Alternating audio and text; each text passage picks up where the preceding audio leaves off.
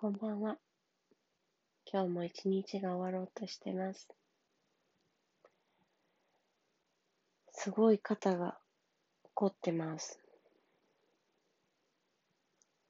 明日は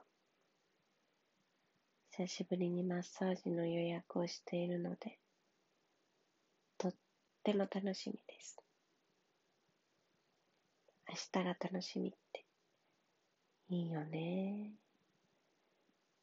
でもなんだかんだ、休みの日が明日だと楽しみなんだけど、そうじゃない時にあんまり明日が楽しみだなーって思ったことないなーと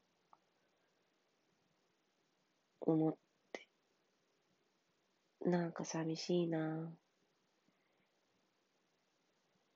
明日が楽しみってもっと思えるようになりたいなと考えながら寝ます。おやすみなさい。